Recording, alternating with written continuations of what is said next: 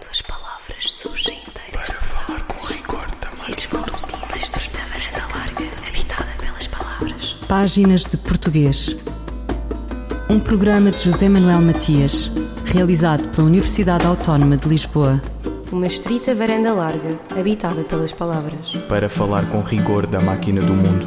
Quando as palavras surgem inteiras das águas e as vozes dizem os nomes na Casa da Língua. O Continuum da Língua Portuguesa na África e no Brasil é a primeira publicação em inglês a oferecer estudos sobre um conjunto completo de variedades de português na África e também do português brasileiro.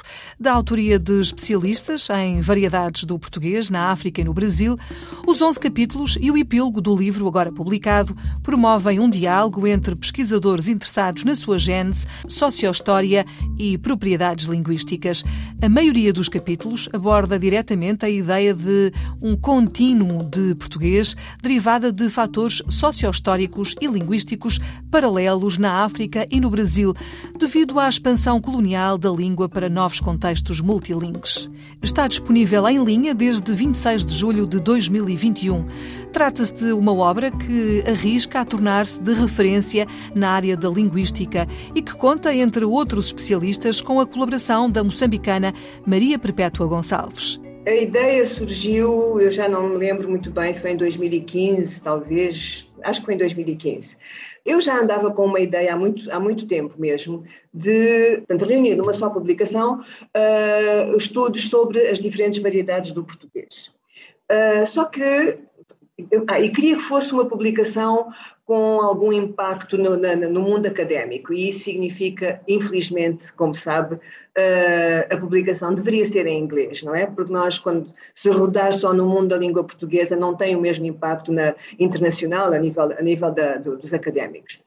E uh, estava, partilhei essa ideia com uh, a pessoa que veio a ser a organizadora principal do livro, que é a Laura Alvarez, que trabalha na Universidade de Estocolmo, e, e ela gostou muito da ideia, mas depois uh, ela acabou por se juntar, acabou por, acabámos por convidar, eu aceitei, um outro organizador, que é o Joanito Avelar, que é brasileiro, e uh, eles acabaram por uh, dar uma volta a esta ideia. Não, não, não, não, não estou descontente com ela, mas digamos assim, acabou por não ser um livro apenas sobre as variedades do português, mas sobre uma linha que os brasileiros uh, amam muito, que é de encontrar, vamos dizer, as origens, do, algumas origens do português brasileiro na, em África. Em África, no sentido de, nos, na, presença dos escravos em, em, no Brasil, e há muitos fenómenos que ocorrem no português do Brasil e que eles acham que vêm, do, de, de, vêm da, da, da, presença dos escravos de vários países africanos, de várias línguas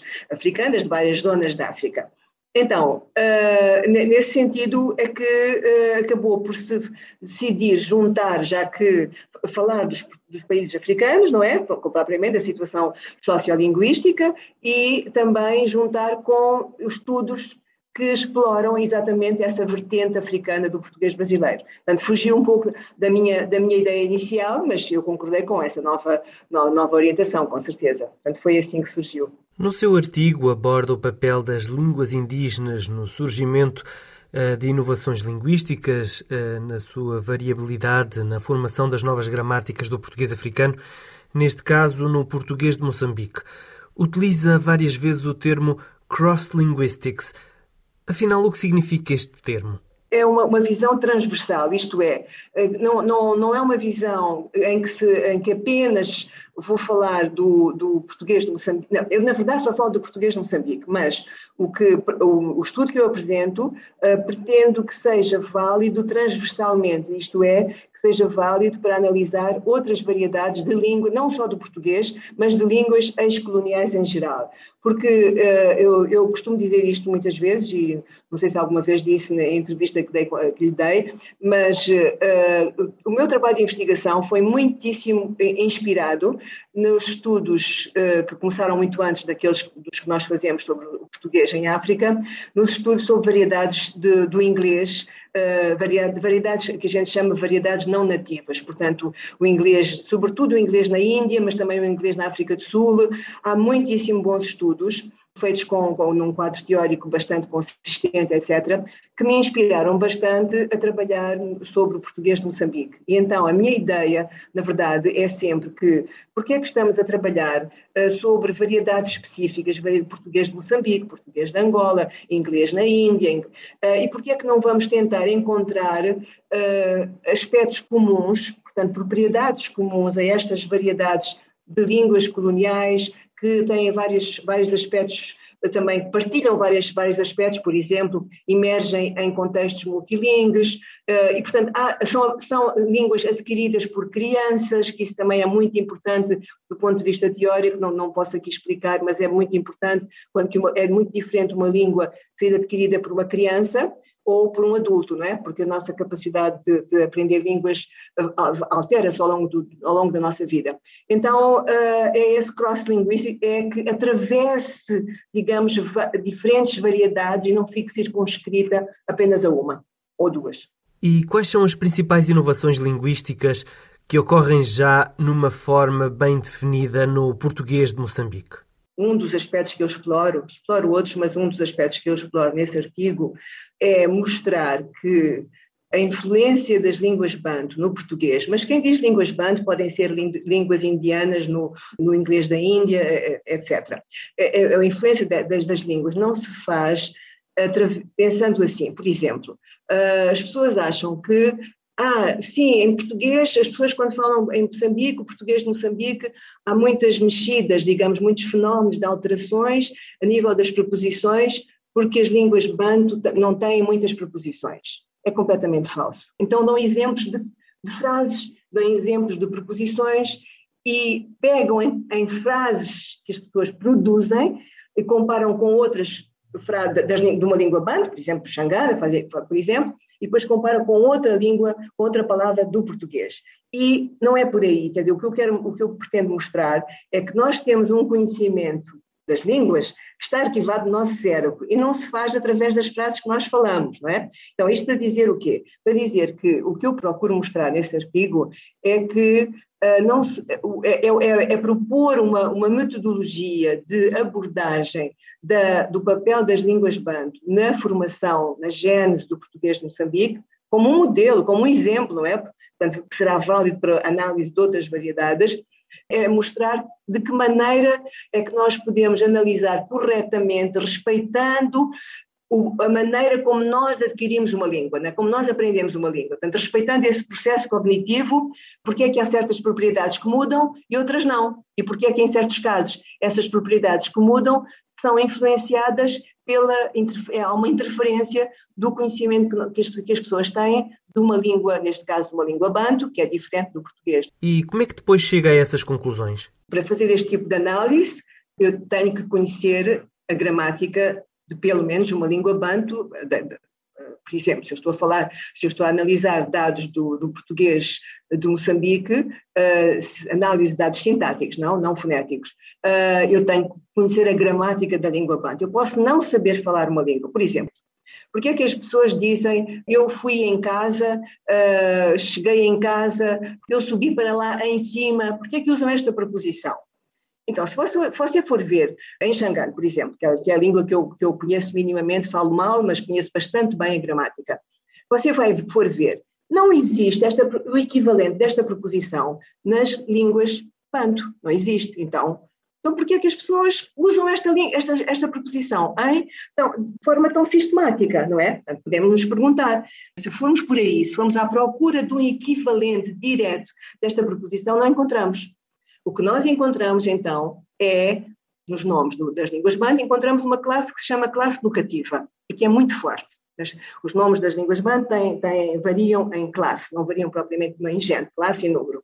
Então, encontramos essa classe locativa. O que, o que eu chego à conclusão, é uma das, um dos aspectos que eu defendo, é que como a preposição em português, em minha casa, ah, eu tenho isto na carteira, quando usamos esta preposição para exprimir também o lugar, então, as pessoas, digamos, os, os falantes de línguas banto, encontraram na preposição em uma maneira, um formalismo para representar essa tal classe educativa. Maria Perpétua Gonçalves, professora de Linguística da Universidade Eduardo Mondlane de Maputo. No capítulo que escreveu para a obra, a linguista, socorrente dos conceitos de linguagem internalizada e externalizada de Chomsky, apresenta inovações linguísticas na realização de diferentes tipos de argumentos verbais em português moçambicano, uma variedade africana tipicamente adquirida por falantes de línguas bantas. As evidências do estudo baseiam-se em dados produzidos por falantes do português. E como é que os investigadores separam as influências das línguas nacionais no português dos erros linguísticos? Essa é um, um, uma, uma, discussão interminável. Eu, na verdade, não sei porque é que ela é interminável. Porque, porque uh, para um linguista, uh, talvez seja bom dizer, para um linguista como eu, tudo é possível. Isto é, se você disser uh, eu, eu fala, tu, fa, tu falas, ele fala, nós fala, etc o que é que, eu, em vez de dizer tu falas, eu digo tu fala. O que é que para um linguista isto representa? Não, aqui não há erro nenhum. É assim, olha, uh, quando tu dizes tu, tu falas, tu usas um, um, sufixo que marca a segunda pessoa de singular. E quando usas o, o, o quando dizes tu fala, não usas esse sufixo. E não, e não há aqui erro nenhum, é simplesmente, até às vezes até dizemos, usas um sufixo zero, portanto também usas um sufixo, mas não tem, não tem uh, realização fonética, portanto é zero. Agora, do ponto de vista do cidadão comum, claro que se eu disser tu fala muito bem, não é? Tu fala muito bem inglês, uh, ele vai dizer, eh, não está a falar bem português, não é? Portanto, do ponto de vista da norma, da norma, eu tenho que dizer tu falas. Do ponto de vista do linguista, eu não tenho que dizer nada, eu digo o que disser. Às vezes as pessoas perguntam, mas uh, está correto dizer isto? Eu costumo responder, se alguém disse é porque está correto, porque as pessoas não têm gramáticas. Há um termo que se usa muito em inglês que é wild grammar. As pessoas não têm gramáticas selvagens. O nosso cérebro não produz, não produz frases caóticas. Portanto, se uma pessoa diz, por exemplo, voltando a este exemplo, uma pessoa disser tu fala, para ela esse, essa, essa, essa, essa forma do, do, do, do verbo falar não tem simplesmente o S que marca a segunda pessoa de singular. Simplesmente não tem. Não é que está. Tá. Olha, quando vamos, o problema agora é, é, é, quando nós estamos a analisar como um professor. Eu agora sou professora. Já tive essa discussão até bastante desagradável em, num, num, num evento que eu veio há uns anos atrás. Uh, se, eu for, se eu sou professora de português e se eu sei, como professora de português, que uh, uma pessoa que diga tu fala é estigmatizada, é marcada socialmente de uma forma negativa, a minha obrigação como professor é ensinar a essa pessoa que, segundo a norma, embora seja possível dizer tu fala, segundo a norma culta, digamos mais ainda, essa forma está errada. Porquê? Porque a norma culta padronizou que é que essa forma se realiza daquela maneira, como tu falas e não tu fala. E como nós sabemos que socialmente as pessoas são marcadas negativamente se não conhecerem a norma, a escola tem a obrigação, na minha opinião, e isso é uma opinião muitíssimo bem defendida e argumentada pelos brasileiros, uh, tem a obrigação de proporcionar ao aluno o acesso a essa norma. Depois ele pode fazer o que quiser, pode decidir que não. Olha, eu acho imensa piada dizer assim, mas ele teve acesso e, portanto, está, tem esta arma consigo, não é? E há ainda uma outra coisa que eu gostava de dizer, que também digo sempre que estas questões aparecem. O nosso cérebro está capacitado para aprender imensas línguas. E, portanto, obviamente, inerentemente a isto, também está preparado para, para, para, para uh, usar e, e, conhecer vários dialetos da mesma língua, não é? Portanto, se a pessoa diz tu fala, não lhe custa nada também aprender que, olha, afinal diz tu falas, desde que seja ensinada. Portanto, erro é sempre um erro do ponto de vista de uma norma que se defende, não é? Mas não do ponto de vista do linguista. Maria Perpétua Gonçalves, professora de Linguística da Universidade Eduardo Mondlane de Maputo, sobre a sua participação no e-book O Contínuo de Língua Portuguesa na África e no Brasil, publicado em língua inglesa. E-book. Esta é uma palavra que entrou recentemente no nosso cotidiano. Uma palavra que vem do inglês. Será que não há tradução para a língua portuguesa? Pedimos à linguista Sandra Duarte Tavares que propusesse uma tradução portuguesa para o termo. A palavra e-book provém do inglês electronic book e designa uma versão digital de um livro impresso que pode ser lido num computador ou num dispositivo portátil próprio para esse efeito. A tradução que nos parece mais adequada será livro eletrónico. Sandra Duarte Tavares, o e-book em português.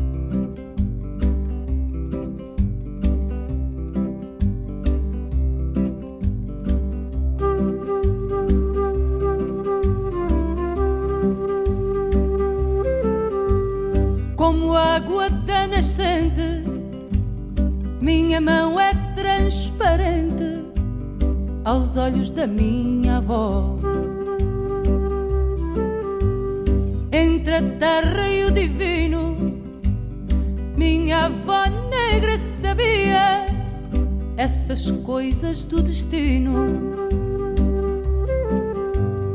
Desagua o mar que vejo nos rios desse desejo de quem nasceu para cantar zambeze feito tejo, de tão cantado que invejo Lisboa por lá morar.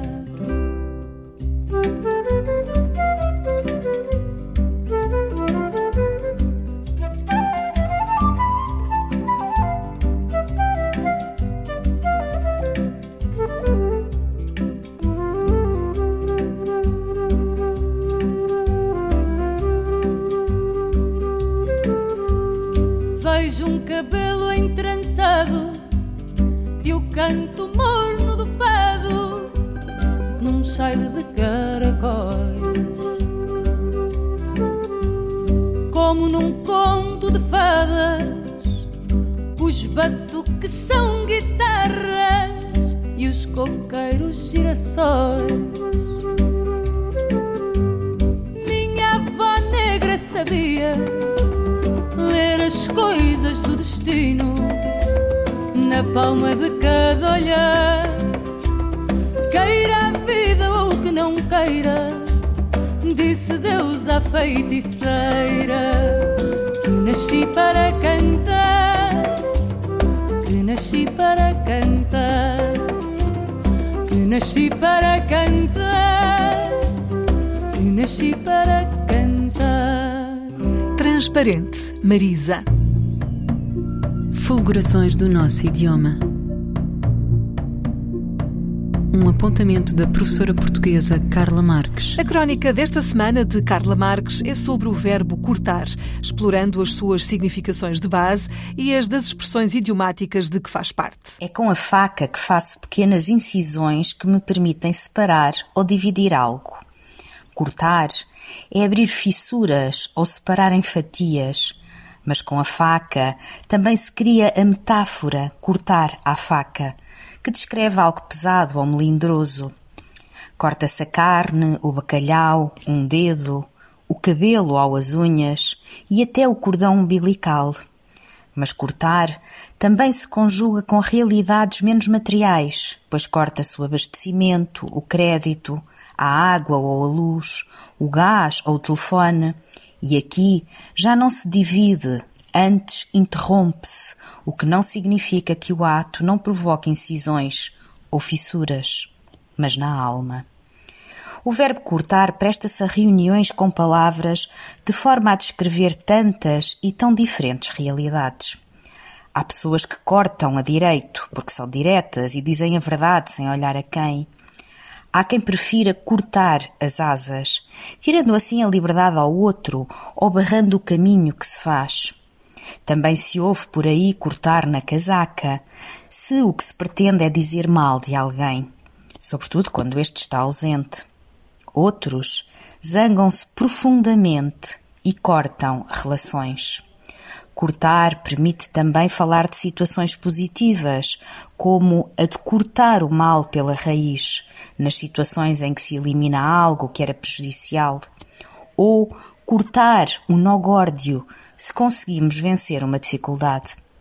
Mas corte-se o que se vê ou o que não se vê, uma coisa é certa: cortar é sempre tirar algo, e todos nós preferimos, em seu lugar, juntar adicionar, somar, reunir ou, se possível, aumentar. Carla Marques, variações sobre o verbo cortar. Estamos sempre com a língua na boca, tanto que por vezes a mordemos. Isso pode doer. O que dizemos e como dizemos é a fibra e o tempero da palavra das palavras, que são sempre muito casadoras. Com elas é que perguntamos por elas. Escrevemos-las como quem tece e escolhe padrões, as cores das vogais, como disse Rambaud. E como perguntar não ofende, conversamos com Sandra Duarte Tavares, colaboradora regular do programa Páginas de Português. Sejamos assertivos, Sandra. O que significa comunicação assertiva? Entre um estilo de comunicação mais passivo e um estilo mais agressivo, encontra-se a comunicação assertiva, em que expressamos as nossas ideias e opiniões com firmeza e segurança. A palavra assertividade está intimamente relacionada com asserção, que significa afirmação. Assim, comunicar de forma assertiva é mostrarmos a nossa posição com objetividade, convicção e sem rodeios. O comunicador que usa este estilo de comunicação fala normalmente com clareza, segurança, confiança e serenidade. Fala pausadamente, não eleva o tom de voz e, em situação de conflito, nunca permite que a ira o domine, mesmo que o clima comece a aquecer tem uma enorme sensibilidade e inteligência emocional, porque se coloca sempre no lugar do outro, respeitando os seus argumentos e posição. Quais são então as características verbais e não verbais da comunicação assertiva? Em relação à linguagem verbal, a clareza e precisão da mensagem são, sem dúvida, os seus sinais distintivos. A sua mensagem é direta e objetiva, usa palavras positivas ou neutras, raramente usa palavras de carga afetiva negativa e também usa uma argumentação muito bem fundamentada. Usa a primeira pessoa do singular a fim de evitar o confronto, por exemplo, provavelmente não me fiz entender. Provavelmente eu não fui claro. Coloca a tónica em si. Articula corretamente as palavras e o seu discurso é pausado, a sua voz é firme e segura, transmitindo credibilidade e confiança. No que respeita à linguagem não verbal, o comunicador assertivo controla bem as suas emoções, apresentando uma atitude empática, uma postura correta e gestos moderados. Mantém o contacto visual com o interlocutor e uma boa expressividade facial. Como sabemos, os problemas de comunicação estão muitas vezes na origem dos nossos conflitos pessoais e profissionais. Quando a comunicação não é clara, quando julgamos o outro sem o ouvirmos, quando se impõem as nossas ideias e opiniões, quando se fazem juízos de valor precipitados, nestes casos a comunicação assertiva poderá ser a solução. Tenha plena convicção de que sim. Sandra Duarte Tavares, linguista. Eu, El Rei, faço saber aos que este alvará virem que hei por bem me apraz dar licença a Luís de Camões para que possa fazer imprimir nesta cidade de Lisboa uma obra em octava rima chamada Os Lusíadas. Estante Maior, em colaboração com o Plano Nacional de Leitura. José Craveirinha, pela voz da atriz Maria Henrique. Quero ser tambor, de José Craveirinha. Tambor está velho de gritar. Oh, velho Deus dos homens, deixa-me ser tambor. Corpo e alma, só tambor. Só tambor gritando na noite quente dos trópicos nem flor nascida no mato do desespero, nem rio correndo para o mar do desespero, nem zagaia temperada no lume vivo do desespero, nem mesmo poesia forjada na dor rubra do desespero, nem nada. Só tambor velho de gritar na lua cheia da minha terra, só tambor de pele curtida ao sol da minha terra, só tambor cavado nos troncos duros da minha terra. Eu só tambor rebentando o silêncio amargo da bafalala, só tambor velho de sentar no batuque da minha terra, só tambor perdido na escuridão da noite perdida. Oh, velho Deus dos homens, eu quero ser tambor, e nem rio, e nem flor, e nem zagaia por enquanto, e nem mesmo poesia. Só tambor ecoando como a canção da força e da vida só tambor noite e dia, dia e noite, só tambor, até à consumação da grande festa do batuque. Oh, velho Deus dos homens, deixa-me ser tambor, só tambor. A 28 de maio de 2022 celebra-se em Moçambique o nascimento do poeta José Craveirinha. Neste Quero Ser Tambor, de José Craveirinha, surgem alguns termos que nos causam estranheza, como zagaia. Qual é a etimologia e significado da palavra zagaia? A resposta de Sandra Duarte Tavares. A palavra zagaia designa uma lança curta de arremesso, feita da madeira da azagaia, que é uma árvore da família das cornáceas, nativa do sul de África, cuja madeira é usada em mobiliário e na confecção de lanças. Designa também um utensílio de pesca em forma de peixe, feito geralmente de chumbo, com uma coroa de anzóis numa extremidade e um aro onde se prende a linha na outra extremidade, e é usado na pesca de predadores em águas profundas. Zagaia tem origem no árabe az-zagaia, do berber zagaia. E batuque, Sandra? Qual é a origem e o significado desta palavra? Designa um instrumento de percussão cilíndrico, feito de madeira e coberto de pele numa das extremidades, semelhante ao tambor. Pode designar também algumas danças afro-brasileiras acompanhadas por instrumentos de percussão, tambores, batuques. Tem origem no landim bachuque, que significa tambor. A resposta de Sandra Duarte Tavares, linguista. Ouviram páginas de português, as despedidas de Filomena Crespo, José Manuel Matias, Miguel Roque Dias e Miguel van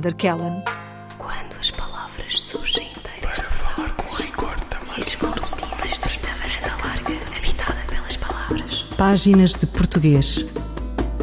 Um programa de José Manuel Matias, realizado pela Universidade Autónoma de Lisboa. Uma estrita varanda larga, habitada pelas palavras. Para falar com rigor da máquina do mundo.